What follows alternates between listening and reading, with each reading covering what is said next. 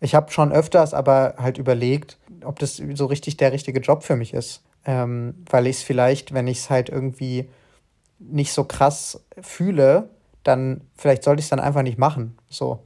Also man hört ja immer diese Leute, die so sagen so, ah, ich brenne so krass für den Journalismus und ich bin so 100 Prozent und es ist der beste Job der Welt und so. Ähm, und es ist auf jeden Fall ein geiler Job und ich mache es total gerne, wenn es halt irgendwie, also ich mag es einfach total gerne. Und es gibt Aspekte, die ich total gern mag. Ähm, aber es gibt auch einfach so Momente, wo ich so merke, zum Beispiel Mitschülerinnen und Mitschüler von mir, die sind da einfach besser drin, so. Und die hängen da einfach, die sind da richtig mit mehr Herzblut dabei bei gewissen Dingen. Und wo ich so denke, vielleicht ist es auch einfach nicht der richtige Job für mich. Vielleicht gehöre ich da einfach nicht hin.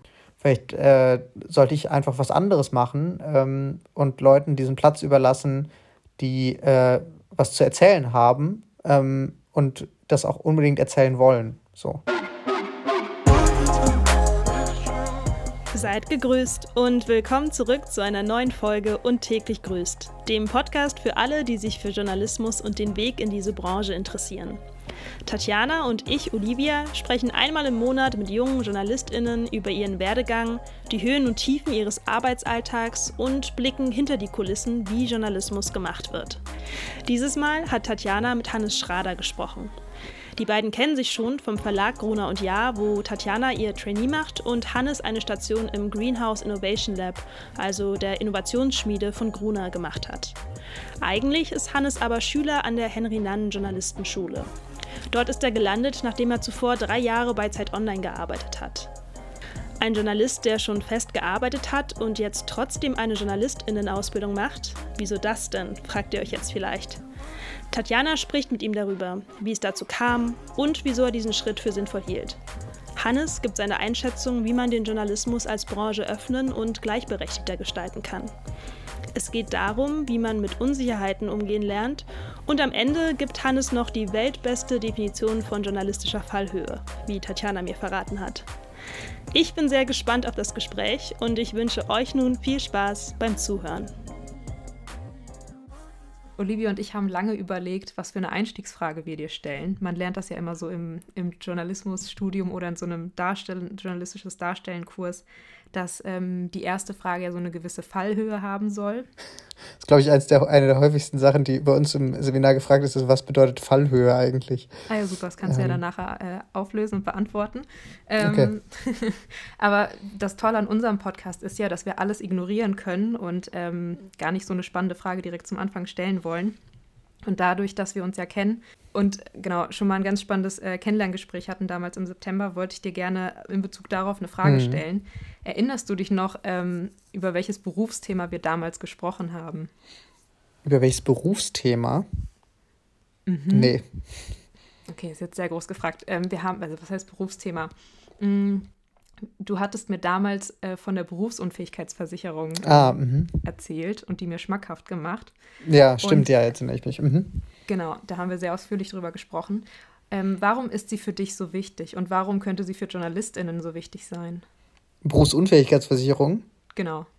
Ähm, ja, also Berufsunfähigkeitsversicherungen sind eigentlich für jeden wichtig, ähm, unabhängig vom Job. Äh, die sind dafür da, sozusagen, wenn du äh, aus irgendwelchen Gründen deinen Job nicht mehr ausüben kannst, dass du dann einen Gehaltsersatz bekommst. Und die Leute denken natürlich irgendwie, ja, naja, als Journalist, ich kann ja immer arbeiten. Ähm, ich brauche ja nur meine Hände vielleicht, aber es ist halt auch zum Beispiel, wenn man irgendwie an Krebs erkrankt oder so ähm, oder geschädigt wird ähm, im Unfall und dann vielleicht im Rollstuhl sitzt und zum Beispiel viel weniger flexibel ist, weil man vorher Parlamentsreporterin war und dann ähm, gar nicht mehr so leicht ins Parlament kommt, ähm, weil es vielleicht nicht barrierefrei ist oder so. Ähm, solche Sachen. Also äh, deswegen ist das sinnvoll für jeden äh, Menschen und es ist gerade für junge Menschen sinnvoll, weil je früher man die abschließt, desto günstiger ist sie. Also ähm, man kann eigentlich wirklich nicht früh genug damit anfangen. Und das Blöde an dieser Versicherung ist, dass sie äh, sehr teuer ist und man dann mhm. gleichzeitig hofft, dass man sie nie braucht. ähm, also ich glaube, äh, ja, man kann, das ist so flexibel, wie viel man natürlich anfängt, äh, irgendwie einzuzahlen und so. Aber man ist da schon mit so mm, um die 100 Euro im Monat mindestens dabei. Uff. Mhm. Ja, das klingt noch ziemlich viel. Ich will auch gar nicht weiter mit, ähm, mit den ernsten und schweren Themen über, äh, übertreiben. In unserem okay. Podcast geht es ähm, ja häufig auch um den, oder geht es äh, vorwiegend um den Werdegang und Einstieg äh, von unseren InterviewpartnerInnen in den Journalismus. Mhm. Genau, lass uns darüber jetzt auch gerne sprechen. Hm, ich nehme einmal vorweg zu, zu deinem Studium. Du hast Geschichte und Volkswirtschaftslehre in Berlin studiert. Ist das richtig? richtig? Mhm, genau. Und dann hast du noch europäische Geschichte in deinem Auslandssemester in Frankreich studiert. Weiß ich nicht, ja, ein, äh, das klingt so ein bisschen hochtrabend. Ja, also ja, Geschichte, also ist auch Geschichte gewesen. Ich habe auch in, in Deutschland vor allem europäische Geschichte gemacht. Die, warum hast du dich für diese Fächer entschieden? Äh, ich hatte äh, Geschichte im, äh, im Abi als mündliche Prüfung gemacht und fand das einfach total spannend, als ich dann das erste Mal, ich habe dann fürs Abi gelernt und habe dann sozusagen, da gab es so ein, so ein Buch von der Bundeszentrale für politische Bildung, irgendwie deutsche Geschichte von, äh, wann ging das los? Ja, 1400 irgendwas, also so ab der Reformation bis ähm, heute sozusagen. Und habe das halt irgendwie so Stück für Stück durchgearbeitet und hatte danach so das Gefühl, krass, ich habe jetzt das erste Mal so richtig verstanden, was ich da seit Jahren gelernt habe, sozusagen. Ne? Also es hat irgendwie so Sinn ergeben und ich dachte so krass, das ist irgendwie cool zu verstehen, woher das alles so kommt und warum die Welt äh, so ist, wie sie ist und dass es dafür einen Grund mhm. gibt. Und ähm, das fand ich cool. Und dachte aber, gut, damit kann man halt überhaupt kein Geld verdienen. Und dachte, ja, VWL, damit kann man irgendwie Geld verdienen, ähm, im Zweifelsfall. Und ähm, äh, ich war ganz gut in Mathe auch, also so vor allem so Analysis, ähm, was ja in, in, äh, in VWL wichtig ist. Und dann dachte ich so, ja, das kriege ich schon irgendwie hin. Genau, deswegen hatte ich mich dafür beworben. Ich hatte auch äh, mich noch an der FU beworben für äh, Publizistik und Politikwissenschaft. Ähm, und in Bremen hatte ich mich auch bei irgendwas beworben. Äh, aber irgendwie fand ich dann Geschichte und VWL am interessantesten und die HU, also ich habe mich der, an der Humboldt-Uni studiert und die war halt in der Innenstadt und das fand ich irgendwie geiler, als da nach Dahlem zu tingeln immer und dachte auch Politik und Publizistik ist auch irgendwie so brotlose Kunst. Deswegen habe ich das gemacht. okay, und ähm, du hast neben dem Studium ähm, dann bei der ältesten Uni-Zeitung Deutschlands gearbeitet. Unaufgefordert ja. heißt die. Älteste und beste. Beste auch noch, okay. Und was hast du, wo bist du dann hingegangen? Also was war dann, dann so deine nächste journalistische Erfahrung, die du gemacht hast? Von der Uni-Zeitung? Genau. Äh, danach war ich zum, also ich habe dann Praktikum bei Zeit Online gemacht. Und wie, wie hast du das bekommen? Äh, ich habe mich da beworben. Also ich habe dann äh, ein Bewerbungsschreiben hingeschickt. Äh, es ist so, dass äh, damals das Studiumsressort von Zeit Online, ähm, die hatten eine ganz gute Beziehung zum, äh, zu, zur Unaufgefordert, zu, zu der Uni-Zeitung, bei der ich war. Mhm. Ähm, weil die damalige Chefredaktion der Uni-Zeitung hatte die Redakteurin, die das Studiumsressort gemacht hat bei Zeit Online, mal zu einer Blattkritik eingeladen. Und ähm, die hat das halt alleine gemacht, dieses Ressort, und ähm, hat immer wieder PraktikantInnen gesucht, die das, ähm, also die da mitmachen sozusagen. Und äh, dadurch hatten wir dann immer so, immer wenn's ein, wenn die Stelle wieder auf war, haben wir so eine Mitteilung bekommen und dann konnten wir uns halt bewerben. Und äh, ich hatte dann damals, das war 2015, ähm, habe ich gerade prokrastiniert und wollte meine, musste eine Hausarbeit eigentlich schreiben und hatte überhaupt keinen Bock äh, zu alter Geschichte über die katalinarische Verschwörung. Ähm, und habe dann prokrastiniert und habe dann dieses Bewerbungsschreiben geschrieben ähm, und äh, wurde dann da zum Gespräch eingeladen und war unfassbar aufgeregt und mhm. ähm, war dann auch der Meinung, das sehr schlecht gemacht zu haben, aber äh, die fanden das ganz gut und dann war ich da für drei Monate. Wie ging es dann weiter? Ähm, ich habe dann dieses Praktikum gemacht und äh, habe mich da sehr, sehr wohl gefühlt in der Redaktion und auch mich sehr gut mit der, ähm, äh, der damaligen, also der Redakteurin, die das gemacht hat, Anne-Kathrin Gerstlauer, ähm, sehr gut verstanden und wir hatten so eine sehr gute Beziehung, ähm, was so Ideen und Texte und so angeht. Mhm. Und ähm, dann äh, in der Zeit war, äh, war gerade Zeitcampus Online in Planung. Also sie hat das konzipiert damals, als ich da war. Und ich war von August bis Oktober 2015 da. Und ähm, das sollte dann 2016 launchen. Ich hatte davon aber äh, jetzt, ich hatte damit nichts zu tun. Ich wusste das nur, sie hatte das irgendwie mal so gesagt. Und als das Praktikum dann vorbei war, ähm, hatte sie halt gesagt, äh, dass sie sich halt vorstellen könnte, weil dann im Zuge dieser, dieses Ressorts ähm, sollte dann ähm, eine weitere Redakteursstelle geschaffen werden. Da meinte sie, sie könnte sich halt vorstellen, dass ich das machen könnte mit ihr zusammen und ob ich da Bock drauf hätte. Und dann meinte ich ja und ähm, dann äh, ähm, hatte sie gesagt, okay, und dann ähm, hatte ich so ein inoffizielles Gespräch mit der Stefan, Chefredakteurin. Und das war irgendwie so November, Dezember und, ähm, äh, und die hatte dann schon mal so vorgefühlt äh, und wir hatten so ein bisschen geredet. Mhm. Und dann ähm, hatte ich noch so ein offizielles Bewerbungsgespräch im Januar 2016. Äh, und das habe ich ganz fürchterlich verkackt. Also wirklich, es war richtig peinlich. Oh nein, was ist da ähm, passiert?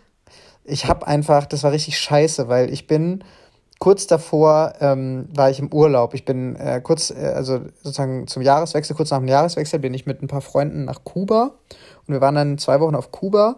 Und ich kam zurück und war so ziemlich guter Dinge, dass das, äh, dass das schon laufen wird mit diesem Job. Ähm, und habe mich überhaupt nicht vorbereitet auf dieses Bewerbungsgespräch. Hatte auch überhaupt keine Ahnung, wie man sich auf sowas überhaupt vorbereitet, anständig. Das Einzige, was ich, worauf ich mich vorbereitet habe, war die Gehaltsverhandlung.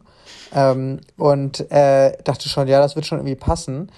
Und die haben mir halt dann so ein paar inhaltliche Fragen gestellt. Das war sie, ähm, also meine damalige Chefin äh, oder dann sozusagen vergangene und dann bald zukünftige Chefin, Anne-Kathrin Gerstlauer und ähm, die eine stellvertretende Chefredakteurin, Maria Exner. Mhm. Und ähm, haben, die haben mir halt so Fragen gestellt, so ja, was ich so für Ideen habe und was ich so, also jetzt auch wirklich keine schwierigen Sachen, sondern total offensichtliches Zeug. Und mhm. ich hatte überhaupt keine Ahnung. Ich war wirklich so, weiß ich nicht, oder hatte irgendeine scheiß Ideen einfach und also wirklich so Sachen, wo man denkt, so, okay, da kannst du dich halt echt locker darauf vorbereiten, dir so ein bisschen Zeug zurechtlegen, das mal an irgendwem abprallen lassen und dann ähm, ja, aber das war echt schlecht. Äh, es war mir auch richtig unangenehm. Ich habe auch nie wieder mit Anne-Kathrin darüber gesprochen, weil mir das so peinlich war. Und weil sie natürlich so sich für mich eingesetzt hatte, ne? Und ähm, ja, und dann bin ich, äh, bin ich da raus und dann bin ich direkt krank geworden. war dann erstmal so richtig, habe eine richtig, also so eine Erkältung bekommen oh und mir ging es richtig, richtig scheiße. Äh, und ich dachte so, Alter, das war so dumm einfach, das war richtig dumm. Und ähm, dann ein paar Wochen später habe ich dann aber einen Anruf von der stellvertretenden Chefredakteurin äh, bekommen und die hat gesagt, ja, äh, ich, äh, sie würden mich nehmen und ich würde anfangen und ich würde den Vertrag bekommen. Also hat es ja total ausgereicht, was du da gegeben hast in dem Bewerbungsgespräch. Ja, ich glaube, das hatte damit nicht so viel zu tun, sondern eher damit, äh, dass ich ja schon da gearbeitet hatte und die halt mhm. halt gesehen haben, was ich so machen kann. Und ich nehme an, äh, Anne-Kathrin hat dann zu äh, Maria Exner gesagt, so pass mal auf, das war jetzt richtig scheiße, was er da gemacht hat. Ähm, aber äh, ich weiß genau, wie ich das machen will und ich weiß auch, dass er das kann. Und mhm. ähm, äh, jeder hat mal einen Aussetzer. Also ich nehme an, dass sie das so gemacht hat. Ich, wie gesagt, ich habe mich nie wieder getraut, mit ihr darüber zu sprechen. Oh je. Äh, Olivia hat mir da in dem Zuge noch eine Frage mitgegeben, weil das, mhm. ähm, das, das klingt wie ein total schöner, reibungsloser Weg als Praktikant, ähm, dann eben kurze Zeit später dann festangestellt zu werden und das dann bei der mhm. Zeit. Ähm, gab es während, ähm, gab es vor deiner Festanstellung einen Moment, in dem du dir bei der Zeit dachtest, das ist jetzt meine Bewährungsprobe? Davor? Ja, genau, bevor du fest, bevor du dieses Angebot bekommen hast. Also während des, des Praktikums quasi. Gab es da irgendwas, wo du dachtest, wenn mhm. ich jetzt besonders viel Gas gebe, dann ähm, ist die Aussicht darauf, dass ich hier mal fest landen könnte, sehr, sehr hoch. Ich habe das eigentlich die ganze Zeit halt gedacht. Also ich hatte so, ich hatte überhaupt nicht damit gerechnet, dass das irgendwie, dass da, dass da jetzt irgendwie eine Stelle bei rausspringt. Also wirklich gar nicht. Ich dachte halt manchmal dieses Praktikum und dann mal gucken. Mhm. Ähm, ich hatte auch überhaupt keine Ahnung, wie das so läuft. Also wie dann, dass man danach weiter für die Arbeit oder weiß ich nicht, ich bin einfach nur da zum Praktikum hin. Aber ich habe natürlich irgendwie Anne-Kathrin war halt sehr gut darin, einen anzutreiben und die hat dann halt irgendwie einem echt mir meine Texte um die Ohren gehauen und war so, ja, das kannst du irgendwie geiler und das geht irgendwie noch ein bisschen besser. Und das hat dann irgendwie hingehauen. Ähm, dann habe ich irgendwie, man hat dann, dann hat, dann schreibst du halt ein paar Mal was Gutes mhm. und dann äh, kriegt die Person halt ein Gefühl dafür, ah, okay, wenn ich ihn irgendwie so und so trieze, dann äh, kommt da auch was bei rum. So.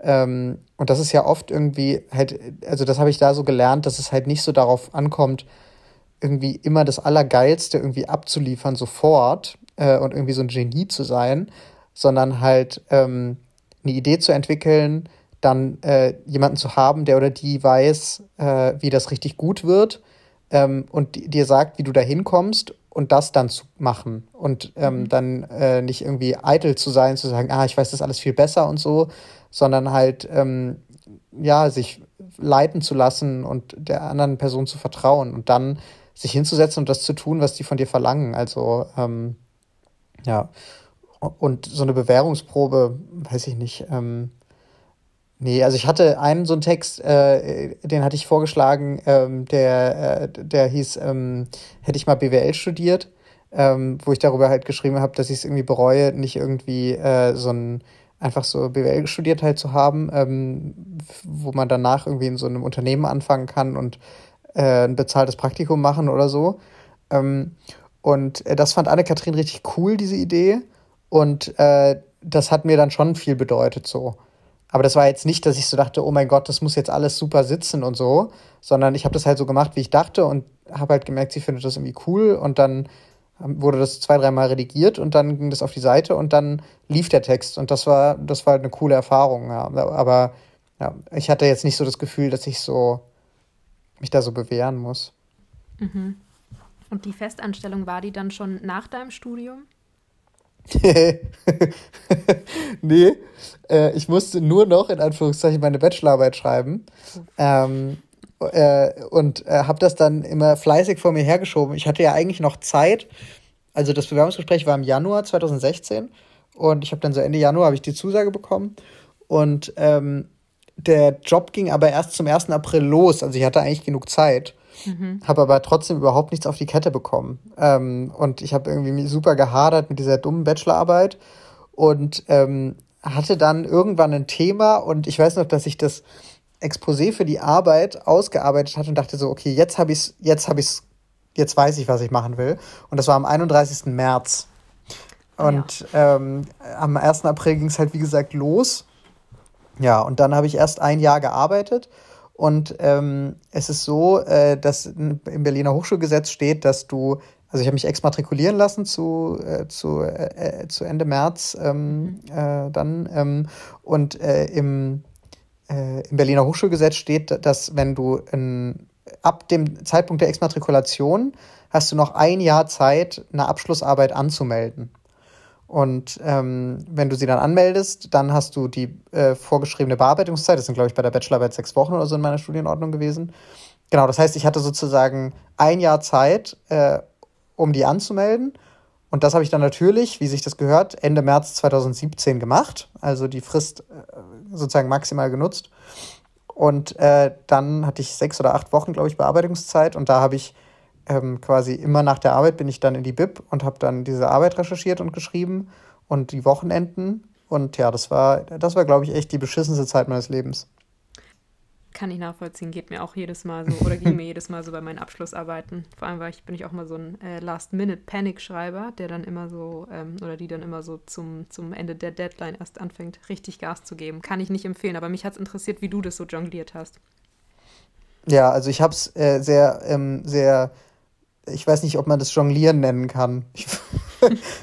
es ist einfach, also wenn man die Bälle hochwirft und dann ähm, fallen sie runter und dann hebt man sie wieder auf, so würde ich das eher sagen. Gutes Bild, kann ich, kann ich auf jeden Fall, ähm, kann ich, gehe ich mit. Ja. Okay, bei der Zeit warst du dann ähm, bei Zeit Campus Online. Ähm, was waren so deine genau. Themen, die du da bedient hast? Genau, also ich war nicht bei der Zeit angestellt, sondern bei Zeit Online. Ähm, mhm.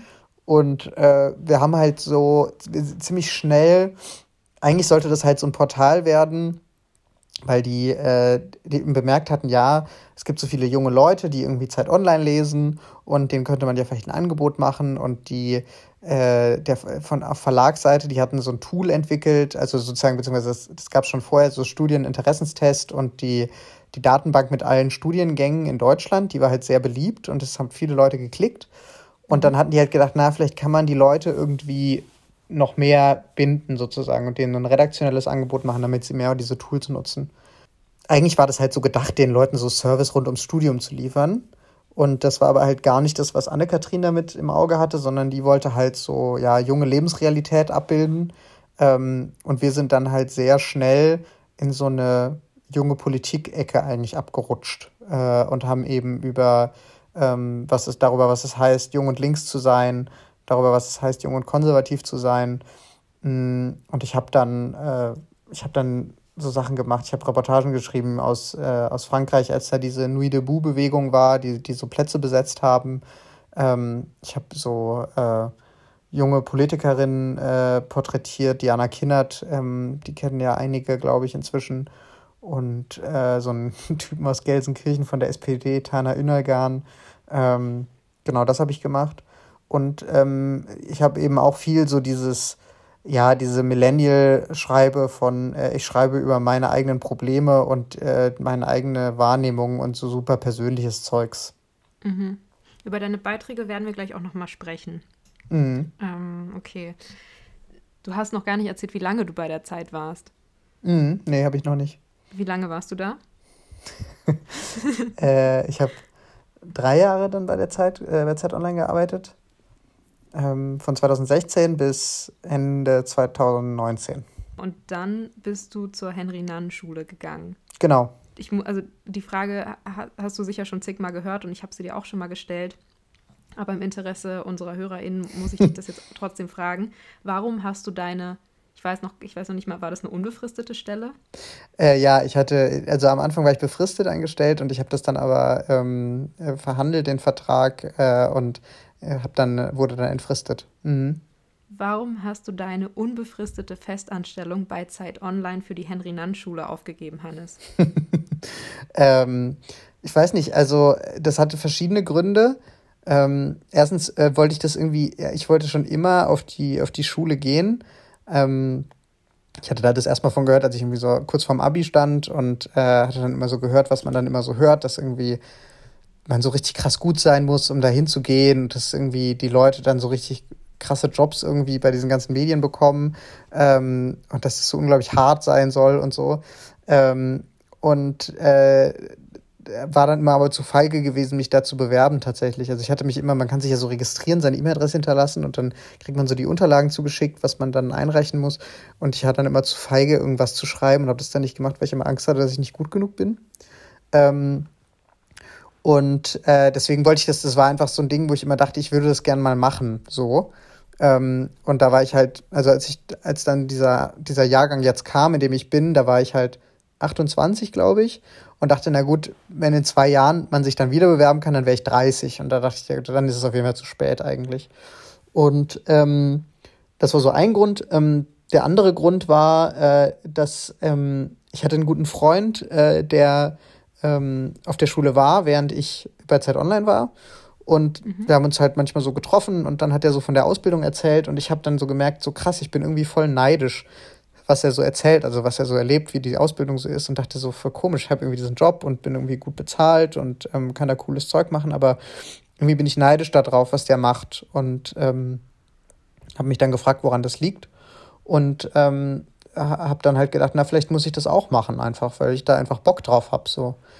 Und für mich war das halt so ein Weg, ich bin ja da so reingerutscht in diese, bei Zeit Online, in diese Campus-Sparte und hatte dann aber nicht so richtig, dachte so, okay, das kann ich ja nicht ewig machen. Und ich wusste nicht so richtig, was will ich eigentlich machen? Und ähm, fände es halt cool, in verschiedene Sachen so reingucken zu können und wollte mir nicht einfach einen anderen Job suchen. Und äh, bei der Schule macht man ja sieben Praktika und da dachte ich so, eigentlich ist das ja voll die gute Möglichkeit, um das halt zu machen, um Sachen auszuprobieren und festzustellen, ah, das ist irgendwie nicht meins oder das ist total meins.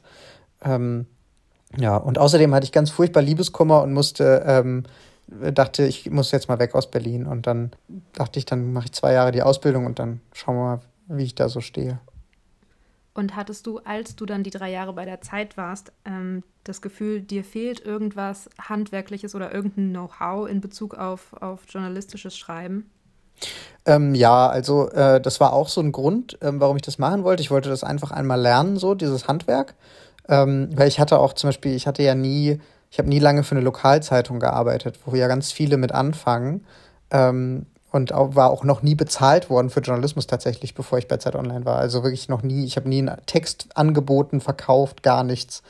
Ähm, mhm. Und äh, gerade zum Beispiel dieses Lokalzeitungsding, das wollte ich immer mal machen, weil ich dachte, das ist so cool, irgendwie so nah an den Geschichten zu sein ähm, und einfach die Leute irgendwie fragen zu können und äh, die Sachen passieren so nah um die Ecke. Ähm, und genau dieses Handwerk, äh, wie geht das eigentlich so richtig?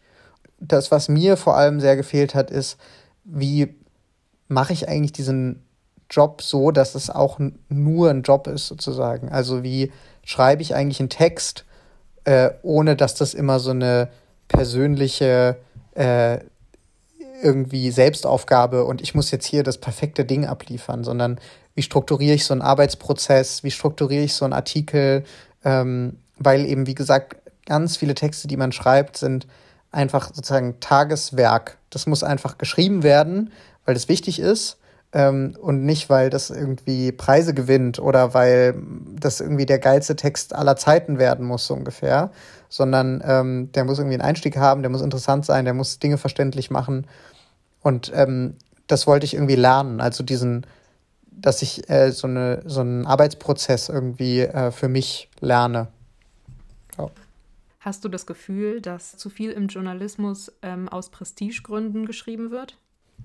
Nö, also die Leute schreiben ja die Geschichten, die sie interessieren und die toll sind. So, ähm, ich glaube, es ist halt so, dass wenn man äh, jung ist und ähm, diese diese ganzen Medien konsumiert, dass es natürlich schon so ist, dass du jetzt man man bekommt keine Bewunderung, wenn man irgendwie einfach geile Deskschichten schiebt, so und irgendwie richtig geile Meldungen schreibt. So ähm, als als junger Mensch, der das sozusagen lesend konsumiert, ist es eher nicht so, dass man denkt, geil, ich will auch unbedingt Meldungen schreiben, sondern man liest halt irgendwie die großen Stücke, man liest irgendwie das Dossier in der Zeit oder ähm, das Reporterressort beim Spiegel oder so ähm, und äh, mhm und denkt sich, wow, was die können so und was die so erleben, diese Menschen und diese Reportagen und bla. Ähm, und äh, man denkt halt, das sind so Übermenschen, die, die so Unfassbares leisten können. So. Ähm, und äh, ich glaube, das ist halt das Problem dann sozusagen, was, dass das halt diese Außenwahrnehmung bloß ist, ne? Weil jetzt im Zuge der Ausbildung lerne ich diese Leute ja kennen und die kommen zu uns an die Schule und unterrichten uns und das sind äh, extrem gute Journalistinnen und Journalisten, ähm, die einfach sehr, auch sehr, sehr viel Erfahrung haben ähm, und äh, die natürlich auch hadern. So. Und die halt sagen, klar ist das irgendwie schwer, ähm, aber, und das ist das, was ich echt, also wirklich an der Schule lerne, ist halt, jeder hat halt so einen Strukturprozess so und jeder sagt, du musst dir irgendwie sowas aufbauen und das ist kein Hexenwerk und ähm, äh, und dann äh, baut man sich so eine Geschichte zusammen. So. Ähm, und mein Eindruck ist so, wenn man so arbeitet, dass man halt einfach seine Arbeit macht irgendwie äh, und in 90 Prozent der Fällen oder 95 Prozent der Fällen äh, macht man so gute Arbeit, wie man halt seine alles irgendwie, was man irgendwie so auch gut macht, irgendwie weiß ich nicht mal eine gute Nudelsoße kochen oder irgendwie seine Wäsche gut waschen. Ähm, und dann aber dadurch, dass man halt mehr Erfahrung hat, dann hat man manchmal Glück und man hat irgendwie einen guten Moment und dann kommen diese 5% und da leistet man dann was, man danach draufschaut und denkt so, das ist echt richtig geil geworden, krass, so. Ähm, und ich glaube, also das ist halt so was, was man so realisiert irgendwie, wenn man mehr Erfahrung hat einfach. Aber oft ist es ja, also ich kenne das so von mir, dass man halt von außen drauf schaut und denkt so, das, das könnte ich nie, ich bin nie, nie so gut wie diese ganzen großen Namen, aber die haben ja auch mal irgendwo angefangen. Mhm. Und die sind die Ersten, die dir das auch erzählen. du meinst, dass das sind die Ersten im Journalismus, von denen du dann mitbekommst, dass da eben auch Zweifel. Na, Zweifel, aber auch, dass die natürlich auch irgendwie mal jung waren und halt äh, gehadert haben oder dachten, sie können das nicht so. Und der, die, die wenigsten von diesen großen Namen, die man so kennt, sind so oh mein Gott, ich bin der Geilste und ich hab's einfach richtig krass drauf, sondern die sind halt so, naja, äh, man macht halt so seine Arbeit und ähm, dann wird das schon gut. So, wenn man so ein paar Regeln beachtet und dann wirst du gut redigiert und dann äh, kriegst du noch mal genug Zeit, irgendwas zu machen und dann machst du das halt mhm. so. Hattest du dich eigentlich noch bei anderen Journalistenschulen beworben? Ähm, ich hatte mich einmal nach dem Abi an der DJS beworben, äh, aber da bin ich nicht mal ähm, zum, zum, äh, zum Auswahlverfahren eingeladen worden. Mhm. Und dann, ähm, als du dich dann bei Zeit Online für die Henry-Nann-Schule beworben hast, das war dann auch die einzige in dem, zu dem Zeitpunkt? Genau, ja. Also ich wollte, ähm, ich wollte halt an die Nannenschule wegen dieses Traums sozusagen. Ähm, und eben weil ich durch, also ich kannte natürlich dann, dadurch, dass ich bei Zeit Online war, einige, die auf der Schule gewesen waren und fand es einfach cool, was die so erzählt haben. Mhm. Und ich wollte einfach auch nicht nach München. also, und ich war ja in, in einer unfassbar privilegierten Position. Ähm, also weicher kann man ja nicht fallen, so. Also wenn es nicht geklappt hätte. Ähm, und äh, ich meine, wenn du, ich mag halt Text gerne und ähm, so Audio, also Podcast, aber ich will jetzt auch nicht zum Radio. Mhm. Ähm, dann hast du halt in Deutschland eigentlich zwei Möglichkeiten. Entweder du gehst an die Nannenschule oder du gehst an die DJS. Ähm, also wenn man jetzt nicht äh, irgendwie, in Leipzig kann man ja noch so studieren mhm. und so, aber ähm, das wollte ich nicht.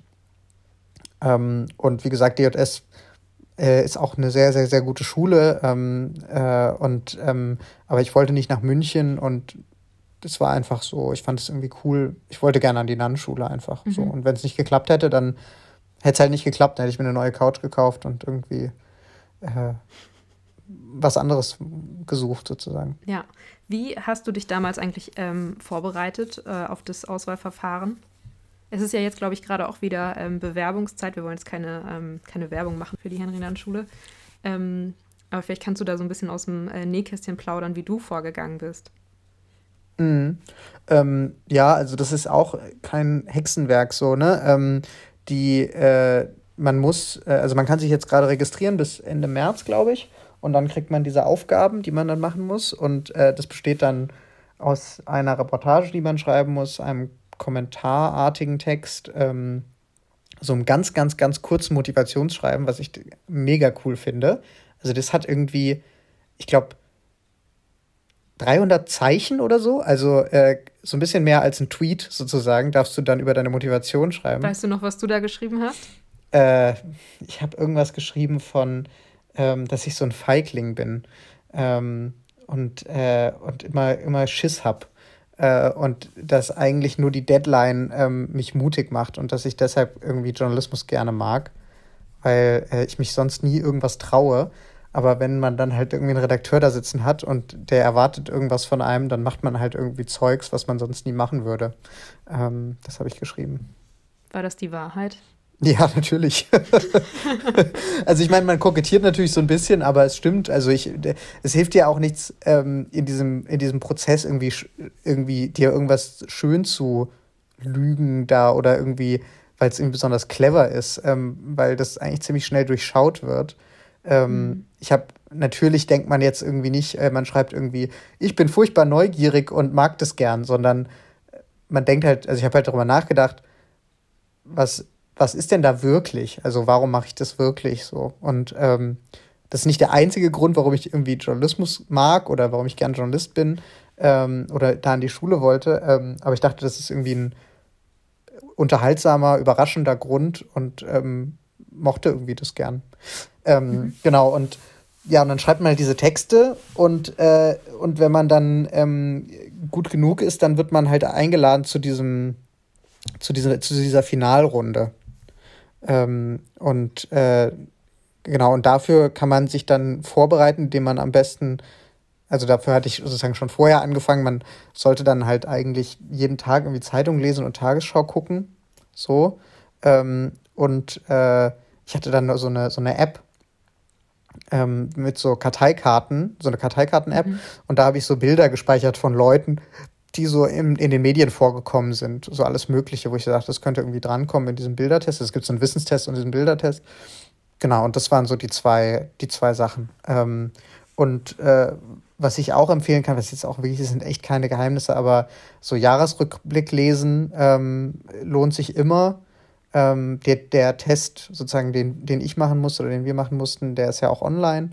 Ähm, und ähm, das, äh, das kriegt man schon hin. Also wenn man mhm. Medien konsumiert, äh, normal ähm, oder mehr, sagen wir nicht normal, sondern aufmerksam und ein bisschen mehr als normal, ähm, dann, aber ich meine, welcher normale Mensch liest jeden Tag eine Tageszeitung? Also wirklich lesen.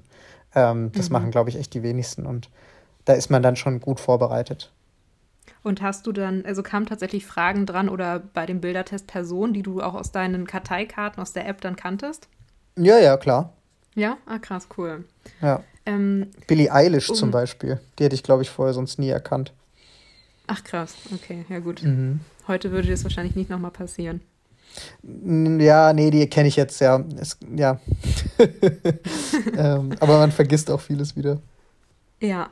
Ähm, findest du eigentlich, dass der Allgemeinwissenstest wirklich geeignet ist, um festzustellen, ob jemand das Zeug hat, Journalistin zu werden? Weil das ist ja auch irgendwie so eine sehr dedizierte Momentaufnahme. Ja, das Wissen, was dort abgefragt wird, ähm, ich habe keine Ahnung, wie ich da abgeschnitten habe. Also wirklich gar nicht so. Ich, der, du hast ex, bist unter extremem Zeitdruck. Ähm, ich, hab, ich wusste schon viel so, also man hat äh, gerade am Anfang so kommt so Politik und Wirtschaft und so Tagesgeschehen und da weiß man schon viel, einfach weil man das halt mitbekommt. Ähm, mhm. Aber dann kommen halt so, kamen so Fragen zu so Musik, wo ich halt überhaupt keine Ahnung habe.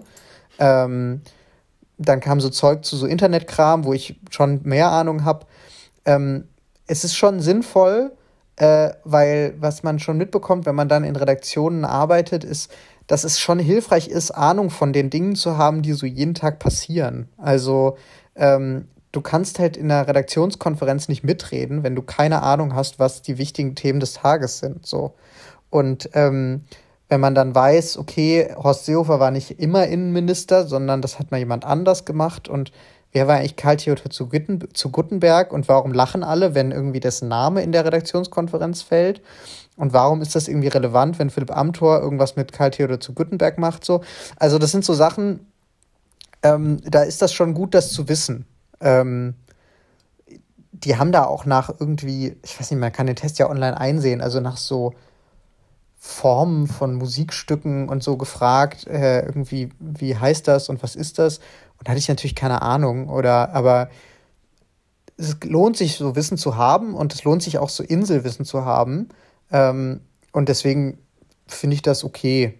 Also, wie gesagt, es wird ja nicht irgendwie Übermenschliches von einem verlangt, dass man jetzt, ich glaube, es ist schwieriger, ähm, in, in diverse Studiengänge irgendwie, also meine VWL Matheprüfung zum Beispiel, meine erste Matheprüfung, die ich hatte, die war schwerer. Also das war, mhm. weil, also was ich da mir draufkloppen musste oder was ich da gelernt habe in dem ersten Semester, beziehungsweise nicht gelernt habe, weil ich nie in die Vorlesung gegangen bin und die Übungen alle verpasst habe und mir das dann irgendwie einen Monat vor der Prüfung reinprügeln musste, das ist richtig schwer. Ähm, und das ist zum Beispiel Wissen, was ich nie wieder gebraucht habe. Ähm, weil ich das halt äh, nur im ersten, aber das ist halt auch, wenn man dann VWL im Hauptfach macht und halt irgendwann promovieren will, dann ist das auch relevant. Also ich glaube schon, dass so Systeme, die, die äh, schon checken, was irgendwie wichtig ist für sie. Und mhm. ich finde es okay. Ähm, ja. Olivia hatte sich noch interessiert für die Frage, welches Bild du vor der Henry-Nann-Schule hattest. Das hattest du eben schon mal anskizziert. Und ob sich dieses bewahrheitet hat oder auch nicht.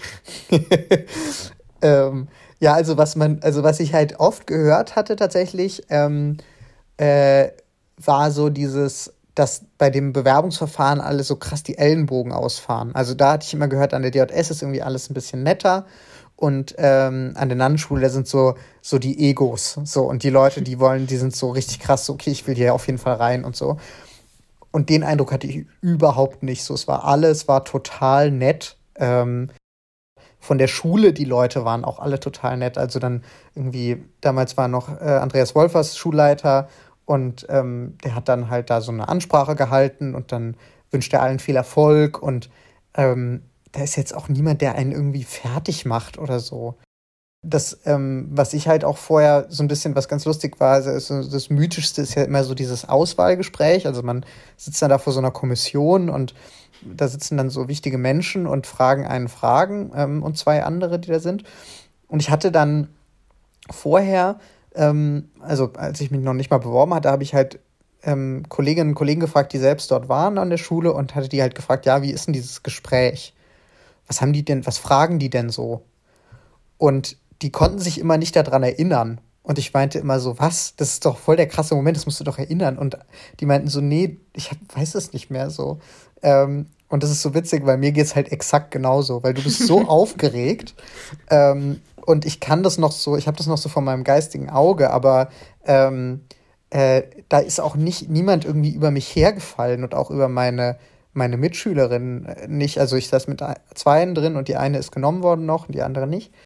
Und äh, zum Beispiel die, die nicht genommen wurde, da hatte ich den Eindruck, die war am besten. Also da hätte ich so mhm. gedacht, nimm doch mal die, weil die ist echt cool. So das nicht mitbekommen, dass irgendwer fertig gemacht wird. Ähm, Äh, ja, ähm, und das hat sich also nicht bewahrheitet. Ähm, ich habe vorher gehört, weiß jetzt nicht, ob du das über die Schule nur meintest oder über das Auswahlverfahren. Als auch. Hm. Also was ich, was man ja auch, oder was ich vorher halt viel gehört habe, war, dass, dass die Ausbildung so extrem anstrengend ist. Mhm. Und das stimmt auf jeden Fall. Also gerade das erste Seminar, also die ersten drei Monate, äh, da schläft man nicht besonders viel. Ähm, und es ist aber eine extrem intensive Zeit. Und es ist, ähm, ich habe das keinen Moment bereut. Es ist wirklich eine großartige, großartige Zeit gewesen. Geht die Schule jetzt noch? Bis Oktober 21, also zwei Jahre ist die Ausbildung. Und ähm, darüber haben wir noch gar nicht gesprochen. Welche Station hast du da so gemacht bisher? Ähm, also macht sieben Praktika. Mhm. Ähm, das erste habe ich beim Berlin-Ressort des Tagesspiegel gemacht. Dann war ich beim Spiegel Ausland. Ähm, mhm. Dann äh, war ich beim Greenhouse von. Da, hm? Wo warst du im Ausland? Ähm, also ich war im Auslandsressort vom Spiegel mhm. und ähm, das war ein bisschen doof, weil da war halt äh, die Pandemie gerade. Mhm. ähm, aber ich war dann zu so einer Zeit, also ich war im Mai, glaube ich, angefangen und das war dann so Mai, Juni und da Mai, Juni, Juli und da wurde das Land langsam wieder so aufgemacht oder Europa und ähm, die haben mich dann an den Ballermann geschickt, äh, weil, äh, weil äh, Mallorca halt wieder die ganzen Deutschen ranholen wollte. Mhm. Und äh, die wollten halt so eine Geschichte machen über Malle. Ähm, und dann wurde ich dorthin geschickt. Mhm. Auslandsreportagen aus Mallorca. Genau, vom Ballermann. Cool. Ging da eigentlich viel da im Sommer? Ich habe es jetzt gar nicht mehr auf dem Schirm. Ja, das, das Lustige war halt, dass da ja gar nichts los war. Also das war wirklich so, ich kannte den Ballermann ja überhaupt nicht, also ich war da noch nie gewesen. Ähm, mhm, und es war halt kein Mensch dort. Also es war halt super leer. Ähm, aber das ist halt das Lustige, wenn du nicht weißt, wie es normalerweise ist, dann denkst du halt, naja gut, das ist halt einfach hier so ein verschlafenes Ding sie. Und ich habe dann halt so mit Leuten geredet und die waren halt so, naja, du musst dir das vorstellen, die haben halt, also dieser, dieser Ballermann ist ja, äh, ist ja diese, diese Küste an der, ähm, also von dieser Insel sozusagen und das ist wie so ein Halbmond. Und am Ende dieses Halbmonds ist äh, Palma, also Palma de Mallorca, die Hauptstadt. Mhm. Und dann zieht sich das, ich weiß gar nicht, wie lang das ist mehr, ich glaube so acht Kilometer oder so ist dieser, ist dieser Halb, dieser, dieser Halbmond. Und da ist dieser Strand. Mhm. Und ähm, das ist unterteilt in Balnearios. Ähm, das sind einfach so äh, äh, Strandbäder, sozusagen heißt es auf Spanisch. Ähm, und die sind irgendwie von 1 bis 12, glaube ich. Und ähm, Balneario 12 ist dann quasi, bist du schon fast in Palma und Balneario mhm. 1 ist halt ganz am anderen Ende. Und Was meinst du mit, das ist von 1 bis 12? Das ist so durchnummeriert. Also die heißen, ist einfach so. diese, ah, diese, okay. sozusagen so ist dieses Gebiet strukturiert. Und der Ballermann, äh, das ist äh, Balneario 6, deswegen Ballermann 6. Ähm, äh, und äh, also so 6, 7, das ist so die, wo die Deutschen sind. Und jedenfalls an diesem äh, an, dieser, an diesem Strand, da ist halt so eine Promenade, die ist so pff, vielleicht 20 Meter breit oder so. Halt so eine riesen Promenade sozusagen vor dem Strand. Und mhm. die Leute, mit denen ich gesprochen habe, die haben gesagt, du musst dir vorstellen, da sind halt, du sitzt am, sozusagen auf dem Strand und es sind überall Menschen. Es ist alles voll. Du kannst keinen Fleck Boden sehen. So, so voll ist es da normalerweise. Und da war halt niemand da. Also es war halt wirklich so leer.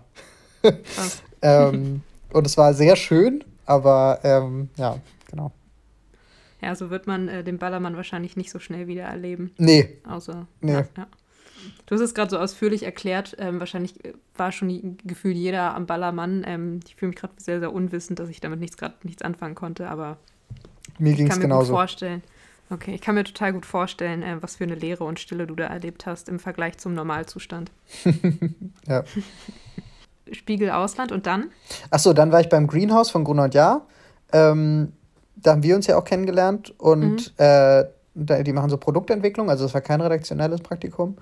Und mhm, Warum wolltest du das nochmal machen? Also, du, ihr dürft euch die ja aussuchen, die Praktika, oder? Mhm, ja. Ähm, warum wolltest du nochmal ein ja, produktentwicklungslastigeres ähm, Praktikum machen? Ähm, ich fand das ganz cool. Ich habe am Ende, als ich bei Zeit Online aufgehört war, habe ähm, da ging kurz davor so dieses ähm, Z-Plus-Modell, also dass sozusagen Abo-Inhalte, ähm, äh, Digital-Abo-Inhalte äh, erzeugt werden und dass ähm, die dann abopflichtig sind. Ähm, Mhm. Und, äh, Z Plus, ähm, kannst du das kurz erklären? Genau, das ist ähm, sozusagen das ähm, Digital-Abo-Modell der Zeit und von Zeit Online. Äh, und man sieht es immer auf der, auf der Homepage von Zeit Online. Ähm, dann so Artikel, äh, die, also bei den meisten Artikeln kannst du einfach draufklicken, kannst du die lesen. Und bei manchen mhm. ist so ein, äh, so ein rotes Symbol, da ist so ein Z, also der Buchstabe Z und dann das Plus dahinter. Achso, meintest du gerade Z also, oder Zeit Plus? Ich hatte Z verstanden. Ich meine Z Plus, also das, den Buchstaben Z. Ja. Und das, äh, und das Plus-Symbol. Aber ist das nicht dann ähm, von, von Z gewesen, also von dem Jugendportal? Nein, ich meine nicht Z im Sinne von ze.tt. Genau. Sondern Z Plus. Also dieses, einfach nur das Z ah, und das okay. Plus. Das ist super mhm. verwirrend, wenn man, wenn man quasi ja. auf Audiospur drüber spricht. Okay. Ja, es ist sehr kompliziert. Mhm. Äh, Gerade im Sprechen, ja, das stimmt. Ähm, genau, und dann hat eben äh, Zeit Online dieses Z Plus äh, äh, das Z Plus Modell gestartet. Das Paid-Modell quasi. Genau. Ähm, und äh, sozusagen erst war es so, dass, dass dann Printinhalte ähm, auf der Zeit, äh, auf der ähm, äh, auf der Homepage verfügbar waren ähm, und dann ging Abo, also da musstest du dann klicken und dann musstest du ein Abo buchen sozusagen. Mhm. Wir als Redakteurinnen und Redakteure waren dann auch in diesen Prozess eingebunden, also weil man plötzlich dann so, wir haben ja auch Printinhalte verarbeitet von der Zeit und von Zeit Campus vor allem. Dann war so die Frage, okay, welche sind denn jetzt Bezahlinhalte und welche machen wir frei? Und ich fand das spannend, äh, da so mitwirken zu können am, am, am, am, finanziellen Erfolg von diesem journalistischen Medium und halt irgendwie meine journalistische Expertise zu nutzen, um dafür zu sorgen, dass irgendwie Zeit Online mehr Geld verdient. So, das fand ich cool. Und dachte so, ja, also es war einfach so ein Eindruck, den ich dann hatte, dass solche Stellen, nämlich so Leute, die journalistisch denken, aber auch gleichzeitig irgendwie ähm, in Geschäftsmodellen denken können, dass solche Stellen in Zukunft häufiger werden, weil es sozusagen da an diesen Schnittstellen Verlag und Redaktion sozusagen ähm, öfter solche Projekte geben wird. Das ist ja eigentlich genau das, was das Greenhouse macht. Ähm, und äh, deswegen wollte ich da mal hin. Und mir hatte das, äh, auch als ich gegangen bin, die äh, stellvertretende Chefredakteurin damals, Maria Exner, die jetzt das Zeitmagazin leitet, ähm, empfohlen, da mal hinzugehen, weil sie das gesagt hat, die machen echt cooles Zeug da. Und ja, deswegen bin ich da dahin. Mhm. Ist das tatsächlich was, was du dir für dich auch vorstellen könntest, an so einer Schnittstelle mal zu sitzen? Ähm, ja, also ich weiß es immer noch nicht so ganz genau, ähm, wie viel ich jetzt, ob ich jetzt irgendwie so das reine Reporterleben oder irgendwie äh, journalistische Dasein sein, machen will. Aber ich finde halt auch dieses, also was ich total merke, ist so dieses projektbasierte Arbeiten, das liegt mir total. Ähm, und äh, auch so in so sehr strukturierten Prozessen arbeiten, ähm, was ja im Journalismus nicht immer so ist. Mhm. Und ich bin halt auch niemand, ich habe halt nicht so mega viel Ahnung von einem Thema. Und ähm, wenn du, äh, wenn du in der Redaktion arbeiten willst, ähm, dann solltest du dich halt mit gewissen Dingen extrem gut auskennen. Und das ist bei mir noch nicht der Fall. Und äh, je nachdem, weiß nicht, ob es dazu noch kommt, aber ähm, wenn ja, dann, äh, wenn nicht, dann wäre das auch eine Option. Also ich weiß es noch nicht genau. Wo ging es nach dem Greenhouse hin? Äh, da war ich im Wissensressort von der Zeit. Bei, der Zeitung. Genau, beim genau. Blatt. beim Blatt. Und dann? Genau, und das ist jetzt vorbei. Und ähm, als nächstes gehe ich jetzt zu Geo Epoche, dem Geschichtsmagazin von Geo. Mhm. Danach gehe ich ähm, zu D2, dem Deutschlandressort des Spiegels. Ah, ja. Und äh, als letztes gehe ich ins Wirtschaftsressort der Zeit. Du, und die hast du dir auch alle selber ausgesucht, die weiteren Stationen, oder gab es da irgendwie Empfehlungen dann von, äh, von eurem Schulleiter oder irgendwas, was, was so Pflichtpraktika sind, die ihr machen müsst? Nee, also wir müssen ähm, äh, zwei Praktika bei Gruner machen, zwei beim, bei, also bei Gruner und Ja, zwei beim Spiegel und zwei bei der Zeit. Mhm. Und eben dieses Lokalzeitungspraktikum am Anfang oder Tages, tagesaktuelle Praktikum. Ähm, und äh, darüber hinaus ist es dann am Anfang vor allem so, dass man halt mit, dem, mit der Schulleitung irgendwie darüber spricht, was einem liegt und worauf man Lust hätte. Und die sagen dann ja oder willst du dir das nochmal überlegen oder so. Und je nachdem, wie der Andrang auch auf die Plätze ist, ähm, kann es halt sein, dass du nicht deinen Wunschplatz bekommst, sondern nur deinen Zweitwunsch oder so. Ja. Mhm. Aber prinzipiell ist das frei. Okay.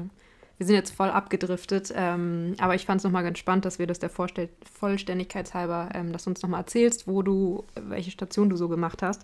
Mhm. Ähm, ich mache nochmal einen ähm, harten Cut zu dem Part, worüber ich eigentlich vorher noch sprechen wollte.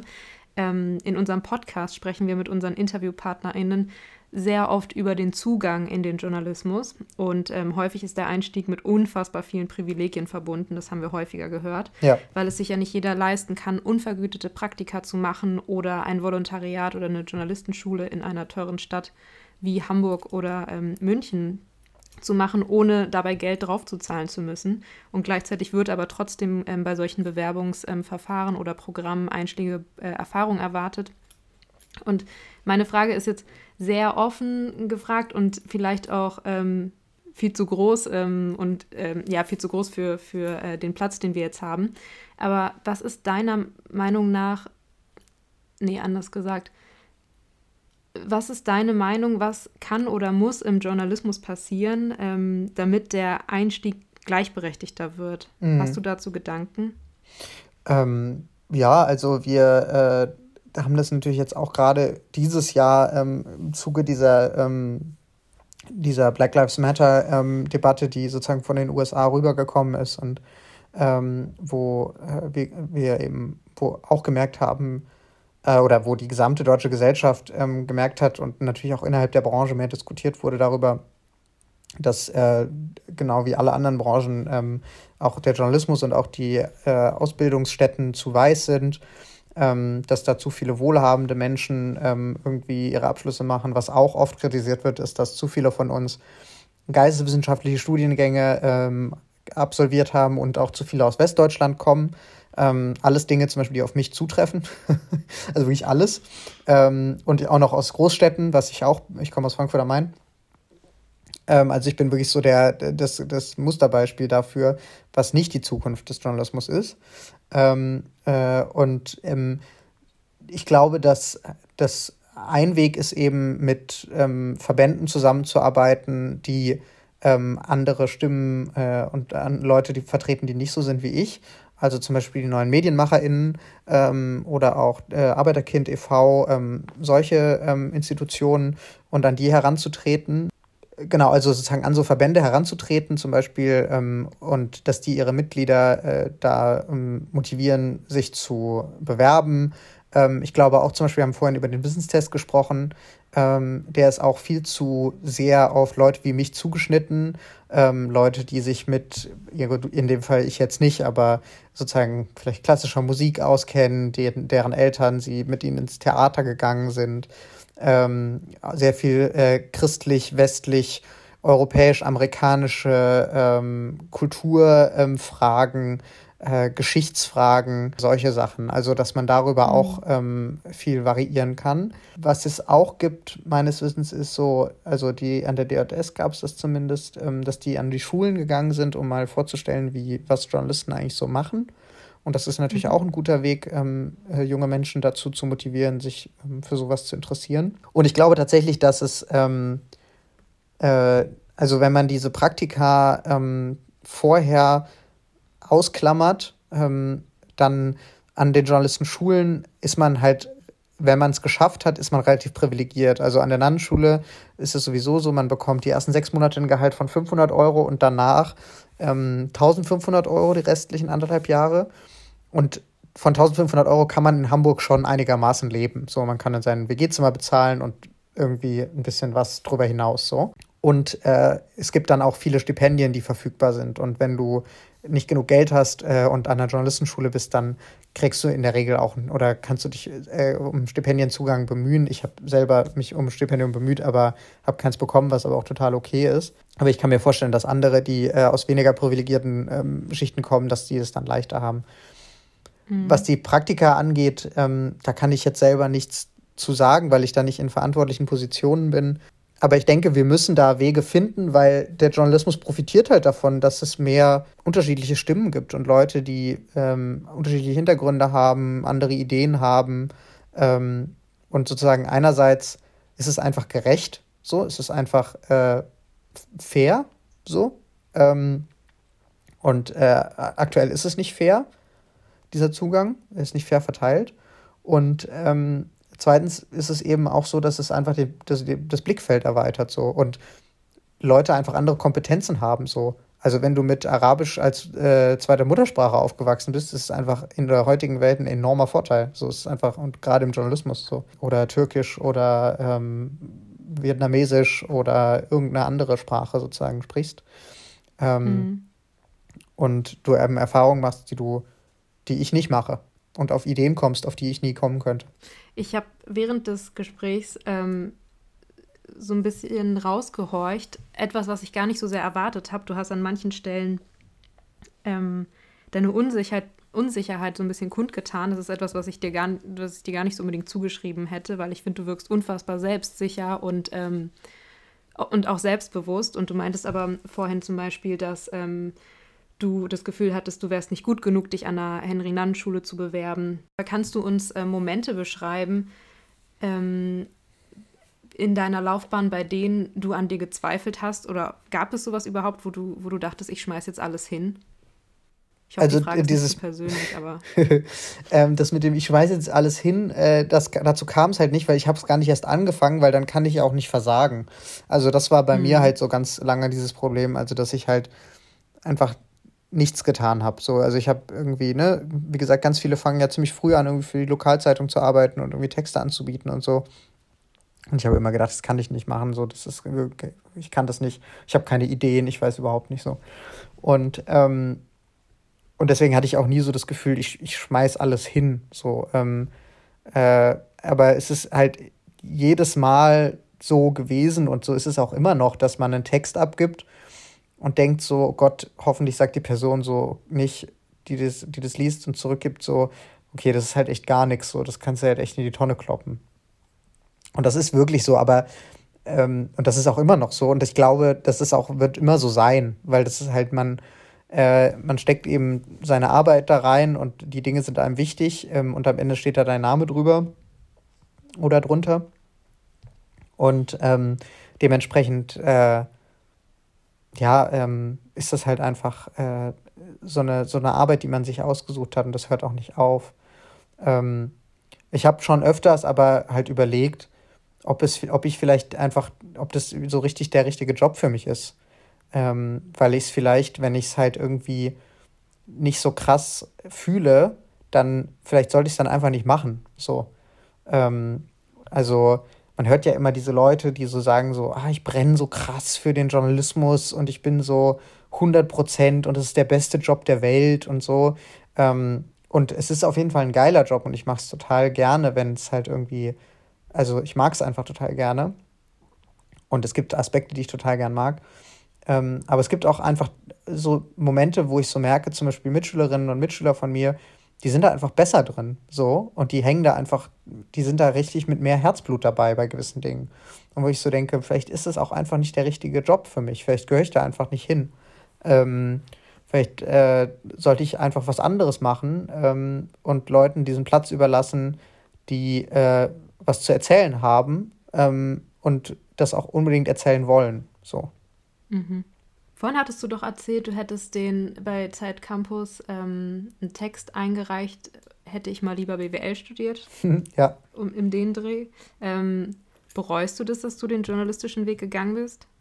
Nee, also ich, äh, ich habe ja so viel ähm, Glück gehabt und mir wurden so viele Türen geöffnet. Ähm, äh, und ähm, ich habe so viel Zuspruch bekommen und ja auch meinen Lebensunterhalt davon bestreiten können und ähm, habe ja auch Spaß bei der Arbeit so und ich mag das ja auch gerne und äh, es gibt Geschichten, auf die ich stolz bin und ich merke auch, dass ich, ähm, wenn ich keinen Journalismus mache, also ich war ja da beim Greenhouse und äh, es hat mir großen Spaß gemacht.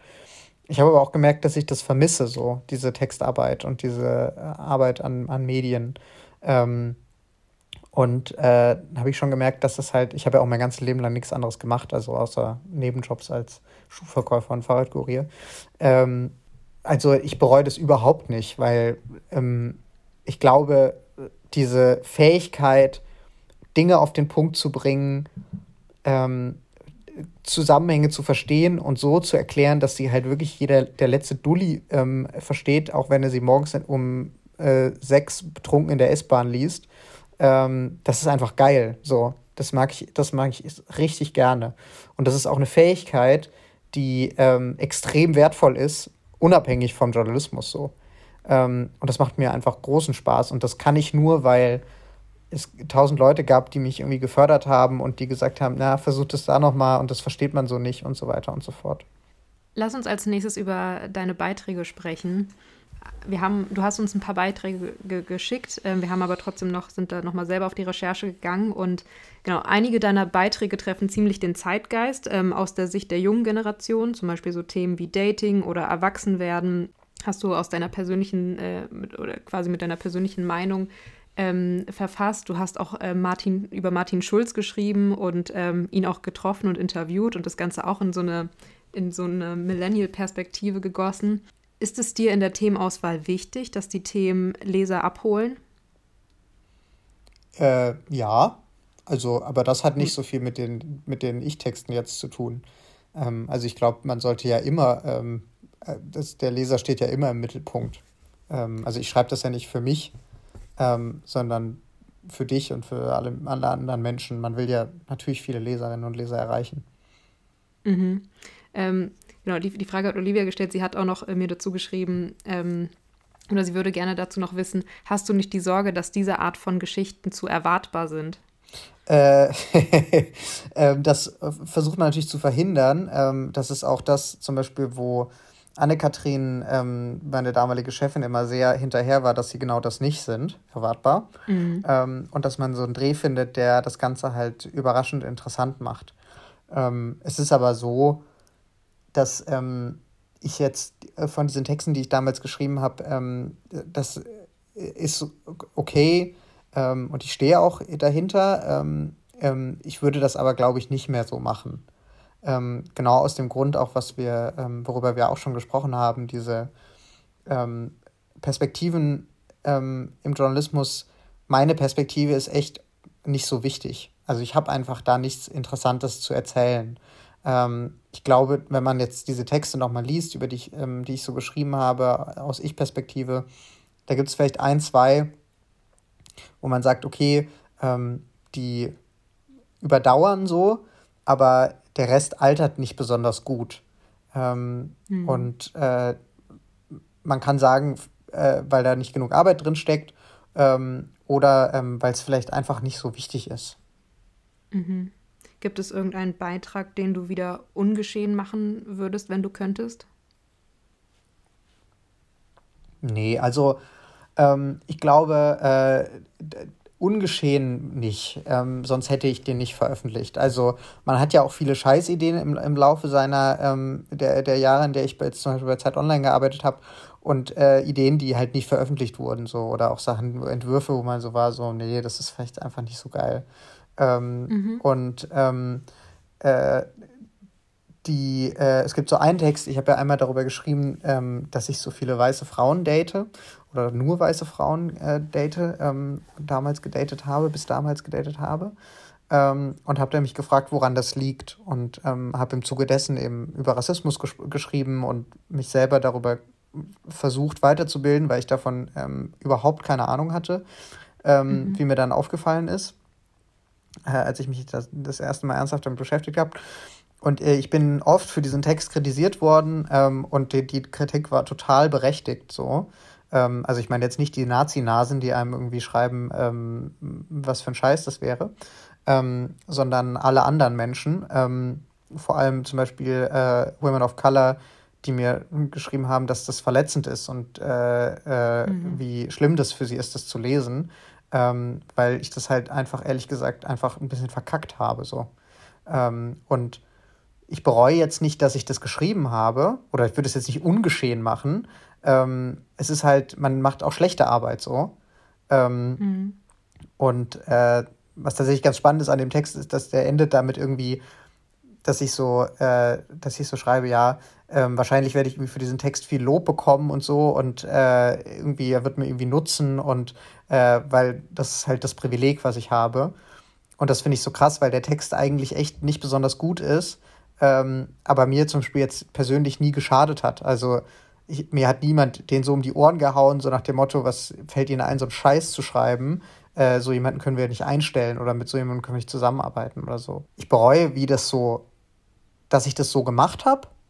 Ähm, und ich würde das gern besser machen. Ähm, ich denke aber auch, wenn man so zurückschaut, ist es eben ein Beitrag und ähm, irgendwann mache ich es halt besser. Oder ich lasse es dann einfach mhm. ganz, dieses Thema. Also ich habe dann zum Beispiel kurz danach ein Interview geführt mit einer ähm, äh, weißen Professorin, die zu ähm, äh, äh, weißer Fragilität, ähm, das ist so ein Konzept, was sie entwickelt hat, wie Weiße mit Rassismus umgehen. Mit der habe ich gesprochen.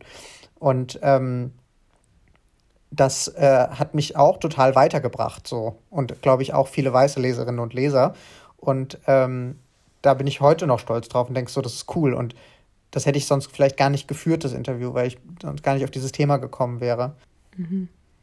Als wir dich gefragt haben, ähm, welche Beiträge dir sehr am Herzen liegen, über die wir hier sprechen sollten, hast du mir einen geschickt, ähm, in dem du Berlins Oberweihnachtsmann interviewt hast. Ja.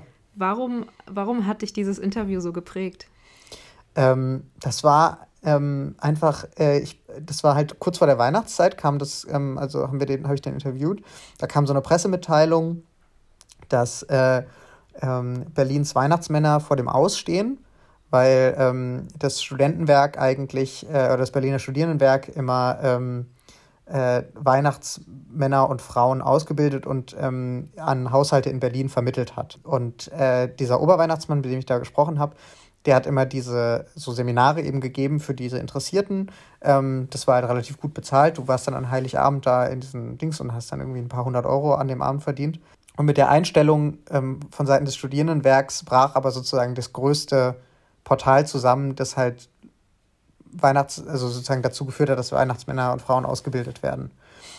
Und mhm. das heißt ähm, für die halt, dass diese Institution eigentlich zusammenbricht. Und ich, für mich war das erstmal nur so eine lustige Geschichte. Und äh, ich dachte, okay, ich habe dann den Typen halt aufgetrieben, der dieser Oberweihnachtsmann ist und der diese Sachen macht. Und bin zu dem und habe angefangen, mich mit dem zu unterhalten. Das war ein unglaubliches Erlebnis, weil ich da erst verstanden habe, was das überhaupt für ihn bedeutet und was das bedeutet, ähm, Weihnachtsmann zu sein. Der macht ganz viel so freies Theater ähm, und so äh, Theater, was sich sehr stark mit sozialen Unterschieden beschäftigt und ähm, hat mir eben davon erzählt, wie der Weihnachtsmann es ermöglicht, den Eltern Dinge, also die, die Eltern sagen dem Weihnachtsmann ja, was Kinder sich wünschen und was sie sich von Kindern wünschen und äh, von ihren Kindern wünschen. Und er sagt halt, der Weihnachtsmann ist so eine Figur, die das aufnehmen kann. So, da können die Eltern einfach aufrichtig sein und sagen, ich wünsche mir, dass mein Kind das macht und dass es jenes tut und so. Und Dinge, die sie nie ihren Freundinnen und Freunden erzählen könnten. Und genauso kann der Weihnachtsmann in diese Familien kommen und mit denen ähm, was feiern und die zusammenführen, was halt sonst niemand könnte. Und äh, er hat dann mit mir darüber gesprochen, wie das bei ihm war zu Weihnachten und ähm, das war einfach eine sehr intensive Erfahrung, weil mein Ansatz oft eben so war, ich, oder ist bis heute so, dass ich mich irgendwie so für so kuriose Themen, die irgendwie so ein bisschen abseitig und so ein bisschen lustig irgendwie sind, ähm, interessiere und dann aber gemerkt habe, wenn man dann sich mit diesen Leuten trifft, dann reicht es nicht, sich irgendwie das irgendwie lustig zu machen. Also nicht sich, also über die lustig machen sowieso nicht, aber da steckt dann meistens was dahinter, was wirklich tief geht. Und wenn man das findet, dann wird da viel mehr draus als einfach nur so ein lustiges Kuriosum. So. Und ähm, das war total spannend. Ähm, und deswegen mhm. mag ich das bis heute, dieses Interview. Und ähm, das war einfach super. Und der Typ ist total toll. Ähm, und äh, ja, also wer mal an Weihnachten Weihnachtsmann sein will in Berlin, ähm, kann sich gern melden. Dann äh, leite ich den Kontakt weiter. Ja, und wir verlinken den Beitrag äh, in den Show Notes. Äh, du hast, äh, ich glaube, bei der Zeit ist eine kürzere Version als auf deiner Website, da kann man das Ganze. Ähm, ja, aber die Version von Zeit Online ist schon besser. okay, dann verlinken wir beides. Mhm. Ähm, dann hast du uns auch noch ähm, äh, eine andere Recherche, eine andere Geschichte von dir geschrieben, äh, geschickt, und zwar äh, über den Besuch von Jugendlichen in Auschwitz. Ähm, Vielleicht kannst du da kurz einordnen, was, wovon die handelt ähm, und uns dann auch noch beantworten, ob du schon von Anfang an wusstest, dass das eine Reportage wird. Ähm, ja, also es geht in der Geschichte darum, es gibt in Duisburg ein Projekt, ähm, das, äh, die machen Jungsarbeit. Ähm, also die arbeiten mit Jungs, äh, jungen Männern zwischen 11 und 18, glaube ich, sowas in die Richtung rum äh, zu Männlichkeitsbildern. Ähm, und äh, der Teil von Duisburg, wo die Arbeit, äh, wo die diese, dieses Projekt haben, ähm, ist eben stark migrantisch und viel auch muslimisch geprägt. Und da geht es viel eben um Männlichkeitsbilder, äh, was macht ein Mann aus und weil die halt viel mit so Macho-Attitüden und so ähm, zu tun haben. Und die arbeiten eben mit diesen Jungs, machen mit denen so Projekte und Spiele und auch so ein Jugendzentrum. Und im Zuge dieses Projekts ist eben dem Macher dieses Projekts aufgefallen, dass oft so antisemitische äh, Stereotype da vertreten sind. Also dass ähm, antisemitische Sprüche als Beleidigung benutzt werden und so weiter und so fort. Dazu kommt, ähm, dass das so ein sehr vielschichtiges äh, Phänomen dort ist, dass nämlich diese Jungs sind ähm, in äh, muslimischen Haushalten aufgewachsen, ähm, zum Beispiel deren Eltern äh, aus Palästina stammen ähm, und dort geflohen sind ähm, vor Krieg äh, mit Israel und die sehr starke antisemitische äh, ähm, Klischees und Vorurteile ähm, haben. Und die Jungs sind hier in Deutschland geboren. Und Deutschland hat ja eine sehr eigene ähm, Vergangenheit äh, und Beziehung zum, äh, zum Judentum und die eben durch den Holocaust natürlich massiv äh, geprägt ist gleichzeitig bekommen diese Jungs aber hier in Deutschland das Gefühl, dass sie ja gar keine richtigen Deutschen sind eigentlich. Und reproduzieren gleichzeitig antisemitische äh, Stereotype, die aber eigentlich gar nicht in dem Sinne deutscher Antisemitismus sind, ähm, sondern eben aus äh, dem Nahen Osten stammen. Und gar keine Ahnung haben, was das überhaupt ist und woher das kommt und ähm, auch gar keinen Bezug haben zu, äh, zu ähm, oder das Gefühl äh, vermittelt bekommen, sie hätten keinen Bezug zu äh, zur deutschen Geschichte und zur Vergangenheit ähm, und auch wenig Wissen über die Vergangenheit jüdischen Lebens in Deutschland. So, das ist dieses Projekt und äh, oder diese Beobachtung hat der Projektmanager oder dieser Leiter dieses Projekts damals gemacht und hat daraufhin ein Projekt gestartet, das heißt äh, Junge Muslime in Auschwitz und er ist dann mit diesen Jungs nach Auschwitz gefahren ähm, und hat mit denen eine, ja, nicht eine Bildungsreise gemacht. Ne? Die machen dann da äh, so ein paar Vorworkshops und dann fahren die da hin und ähm, bekommen eine Führung und äh, werden da durchgeführt und ja, bekommen dann noch so, besuchen verschiedene Orte in Auschwitz ähm, und Umgebung und äh, fahren dann wieder zurück. So. Und äh, dort, ähm, als ich von diesem Projekt gehört habe, ich bin da tatsächlich drauf gestoßen, weil ich Reportageideen gesucht habe und dann dachte ich so, ja, da musst du eigentlich mit. So. Und äh, ja, ich wusste von Anfang an, dass das eine Reportage ist. Also es war genauso mhm. angelegt, ähm, weil die Frage ist halt einfach, was passiert da? So, wie ist es da? Was, was, was ist da, was macht es mit diesen Jungs? Und das war äh, total spannend so. Mhm. Wie, ähm, wie haben die Jungs auf dich reagiert? Also du bist da ja dann mitgefahren. Ähm, wie war so die Annäherung an das Thema und äh, die Jungs da den ganzen Tag zu begleiten? Äh, die waren super. Also ich war halt vorher bei diesen Vorworkshops noch mit dabei und habe da so ein bisschen mitgemacht und die so kennengelernt. Und die waren total nett. Also ähm, wir haben dann da irgendwie Fußball gespielt. Irgendwie, irgendwie damals habe ich noch geraucht, dann haben wir zusammen geraucht. Und man ist dann halt da so Reporter und ähm, ist dann da halt so die ganze Zeit. Und mit einem äh, mhm. Berat, mit der, der dann auch äh, sozusagen der Protagonist dieser Geschichte wurde, mit dem hatte ich halt dann ausführlicher gesprochen ich bin dann nochmal nach Duisburg gefahren, da hat er mich da so ein bisschen rumgeführt, mir so gezeigt, wie es da so ist, wie er so über diese Reise denkt und so, warum er das macht. So bin ich halt, also wirklich so ganz klassisch einfach so ähm, dahin und mit denen dann da unterwegs gewesen. So.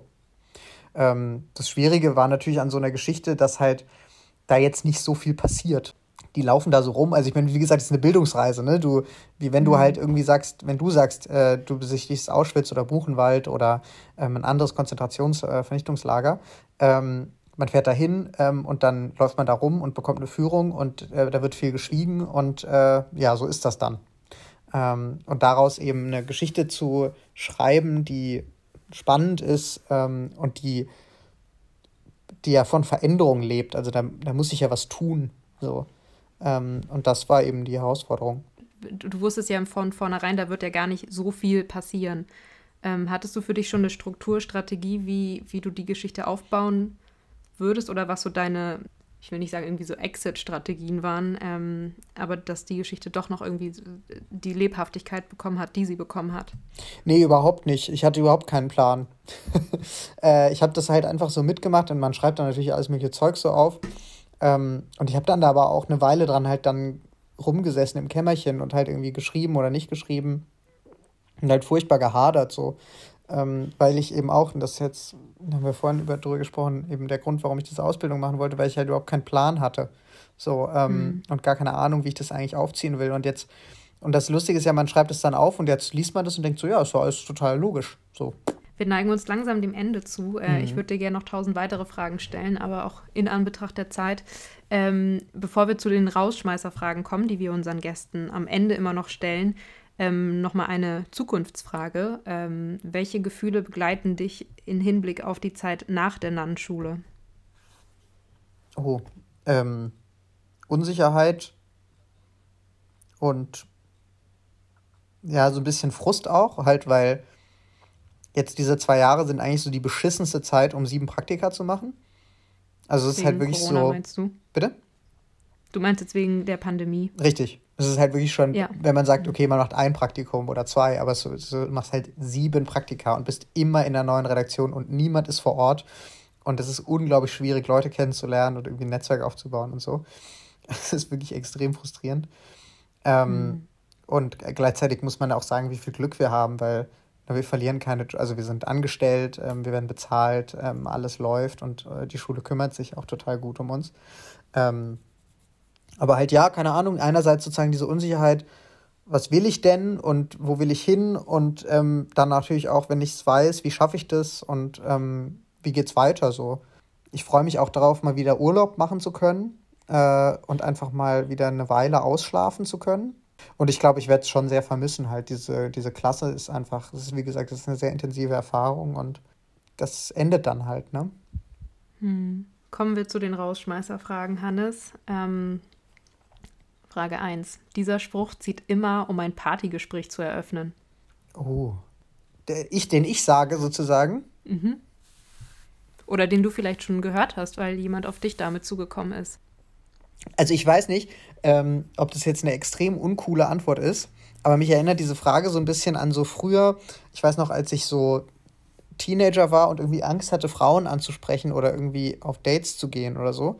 Und dann gab es ja diese, gibt es ja diese Pickup-Artist-Szene, die inzwischen so äh, völlig zu Recht komplett verschrien ist, ähm, die aber dann immer so, dann gibt es immer so Anmachsprüche, die dann so im Internet stehen und wo man dann so, aha, kannst du mhm. irgendwie fragen, hey, wo ist die Post und so und dann sie ein Gespräch verwickeln und sowas. Und ähm, wenn ich das heute so, dann, ich war ja total unsicher und so, ähm, und wenn ich heute so denke, wenn man sich irgendwie mit irgendwem unterhalten will, dann kann man doch einfach irgendwie sagen so, hallo, ähm, ich bin übrigens der und der, wollen wir uns unterhalten. Ich glaube, das funktioniert immer. voll, voll. Ich finde es auch immer schön, auch so in, aufs Dating bezogen, wenn jemand zu einem kommt und sagt, hey, darf ich dich ansprechen? Weil das ist so dieses um Erlaubnis bitten und dann hast du die Option zu sagen, nee, also wenn du weißt, es ist eine Dating-Absicht, nee, ähm, ich habe einen Freund oder kein Interesse oder in den meisten Fällen, wenn man neugierig und offen ist, dann kann man ja eben Ja sagen. Das finde ich, ähm, schlägt da so in eine Kerbe. Ja, es war jetzt auch nicht nur auf den Dating-Kontext bezogen, ne, sondern ja, auf ja. alles. Also irgendwie, ja, es ist eigentlich ziemlich leicht, sich irgendwie einfach mit Leuten zu unterhalten. Ich glaube, das funktioniert irgendwie immer. Also gerade auf einer Party, wo die Leute ja tendenziell schon miteinander reden wollen. Ja, total easy. Also der Spruch, so klingt er zumindest. Mm, okay, Frage 2. Wäre ich nicht Journalist geworden, dann wäre ich heute. Steuerberater. Oh, wirklich? Ja. Ich habe eine extreme Schwäche für so Formulare und die so richtig auszufüllen und so. Und ich, äh, das ist so ein heimlicher Traum, äh, glaube ich. Also ich weiß nicht, ob ich tatsächlich Steuerberater wäre, weil ich habe jetzt, wie gesagt, ich habe ja nicht BWL studiert. Ähm, aber äh, das denke ich immer so, das wäre irgendwie cool. Das ist so ein sehr geordnetes Leben. Ähm, und ich bin so ein sehr ordentlicher Mensch und wirklich ähm, mag das total gerne, so Dinge irgendwie nach System und Struktur zu machen. Und ähm, kann mir das total gut vorstellen, anderen Leuten dabei helfen, irgendwie ihr Steuerzeugs in den Griff zu bekommen. Voll gut. Hast du deine Steuererklärung für 2020 schon gemacht? Nee, die noch nicht. Ich warte noch, weil ich habe meine, meine Abrechnungen noch nicht. Ich habe aber schon die ja. App gekauft, die ich brauche. Elster oder was meinst du? Nee, nee ich habe so eine Steuer-App, mit der mache ich das. Ah. ah, okay. Ja, gut. Ähm, ja, ich, wir haben noch eine dritte Frage, aber ich glaube, ich ändere die ab und würde dich fragen, ähm, was ist die sogenannte Fallhöhe im Journalismus? ja, das weiß niemand so genau, ähm, was das ist. Äh, die, dann, die Leute fangen dann immer an, die sagen das dann so sehr selbstbewusst und dann fragt man das und dann fangen sie alle an, so zu reden wie ich jetzt gerade. Ähm, also ich weiß nicht, man, ein anderes Wort ist halt irgendwie Spannung erzeugen. Ähm, es gibt keine ähm, befriedigende Antwort darauf. Ähm, ich versuch's mal. Ich glaube, das, sozusagen der Trick mit der Fallhöhe ist, eine Frage zu stellen oder eine Situation zu schaffen. Also wenn es jetzt im Interview Fragen geht, ne? Irgendwie hattet ihr ja Interviewfragen. Äh, eine Frage zu stellen, die ähm, frech genug ist, dass die Person eine ähm, überraschende Antwort stellt, aber nicht so frech, dass sie sich sofort wieder rauswirft. Ähm, es ist aber auch so, das ist ja kein Geheimnis, dass in einem gedruckten Interview oder in einem Textinterview die erste Frage, die da steht, nicht die erste Frage ist, die gestellt wurde. So. Sondern es gibt schon einen Grund, warum man irgendwie eine Weile braucht, bis Leute irgendwie interessante Dinge sagen, weil es halt am Anfang nicht so mhm. einfach ist. Ich glaube, das ist eher was, was dann natürlich entsteht, diese Fallhöhe, und dann sagt, kann man sagen, das hat Fallhöhe, ähm, aber jetzt nichts, wo man sagt, so, ich erzeuge das jetzt sozusagen. Ja, ich glaube so. Ähm, in Texten ist es ein bisschen einfacher. Da geht es halt darum, irgendwie Spannung aufzubauen. Ne? Also irgendwie zu sagen, kann X das schaffen sozusagen oder ähm, gelingt irgendwas oder scheitert das sozusagen. Ne? Das sind so, das würde ich auch als Fallhöhe bezeichnen, dass es um was geht. Ne? Das beschreibt ja auch diesen, wenn du halt, du kannst fallen oder du kannst fliegen. So. Ähm, und äh, wenn es um nichts geht, dann ist es halt egal. Ich glaube, das war die anschaulichste Erklärung, die ich dazu bisher gehört habe. Na, immerhin. Würde ich direkt so in den, äh, in den Duden tippen. Sehr gut. cool.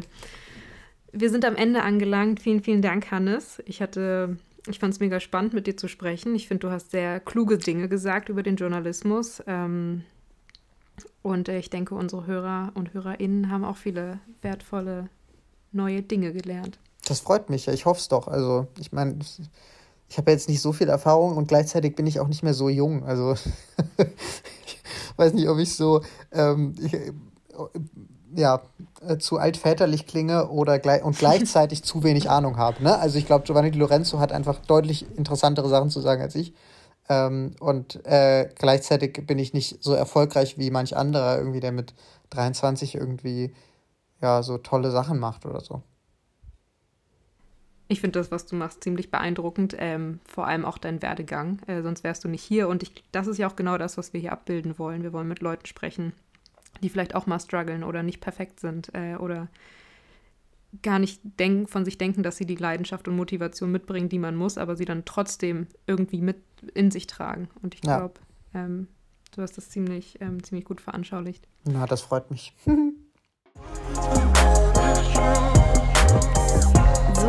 Wir sind am Ende der Folge mit Hannes Schrader, die Tatjana aufgezeichnet hat. Ich persönlich fand das total spannend. Mir geht es gerade genauso wie euch. Ich habe die Folge gerade jetzt zu Ende gehört und ähm, meine Eindrücke sind dementsprechend sehr, sehr frisch. Ähm, ein Highlight, was ich sehr, sehr schön fand und was mir im Gedächtnis geblieben ist, ist ein Zitat von Hannes. Da meinte er, es gibt schon einen guten Grund, warum die erste Frage, die im Interview gedruckt wird, oft nicht die ist, die eigentlich gestellt wurde. Ich finde, das sagt sehr, sehr viel darüber aus, ähm, wie Journalismus eben auch gemacht wird, dass da einiges auch konstruiert ist ähm, und dennoch gleichzeitig auch den Fakten entspricht. Also dass die Dinge, die man liest, ähm, doch auch so gesagt wurden, wenn auch die Reihenfolge letzten Endes geändert wurde. Ähm, und ich fand das sehr, sehr gut, dass Hannes das auch einmal so aus der journalistischen Perspektive heraus dargestellt hat. Eine Frage von Tatjana, die mir sehr, sehr gut gefallen hat, ist, was muss im Journalismus passieren, damit äh, der Journalismus eben gleichberechtigter wird? Ich glaube, das ist eine Frage, die gerade JournalistInnen, ähm, die diese Folge gehört haben, auch in ihre Redaktion mit hineintragen können und die man sich öfter mal selber stellen kann. In diesem Sinne, wenn euch die Folge gefallen hat, empfehlt sie doch gerne euren liebsten FreundInnen, KollegInnen, MitschülerInnen, ähm, mit Azubis, äh, äh, und so weiter weiter. Wir würden uns total freuen. Ähm, ihr könnt uns auch immer gerne einen Kommentar, eine Nachricht über unseren Instagram-Account täglich grüßt, äh, mit Umlauten geschrieben, hinterlassen. Darüber freuen wir uns auch sehr. Und an dieser Stelle bleibt mir nur noch eins zu sagen, nämlich Tschüss, danke fürs Hören, danke an dich, Hannes, fürs Mitmachen und bis zum nächsten Mal.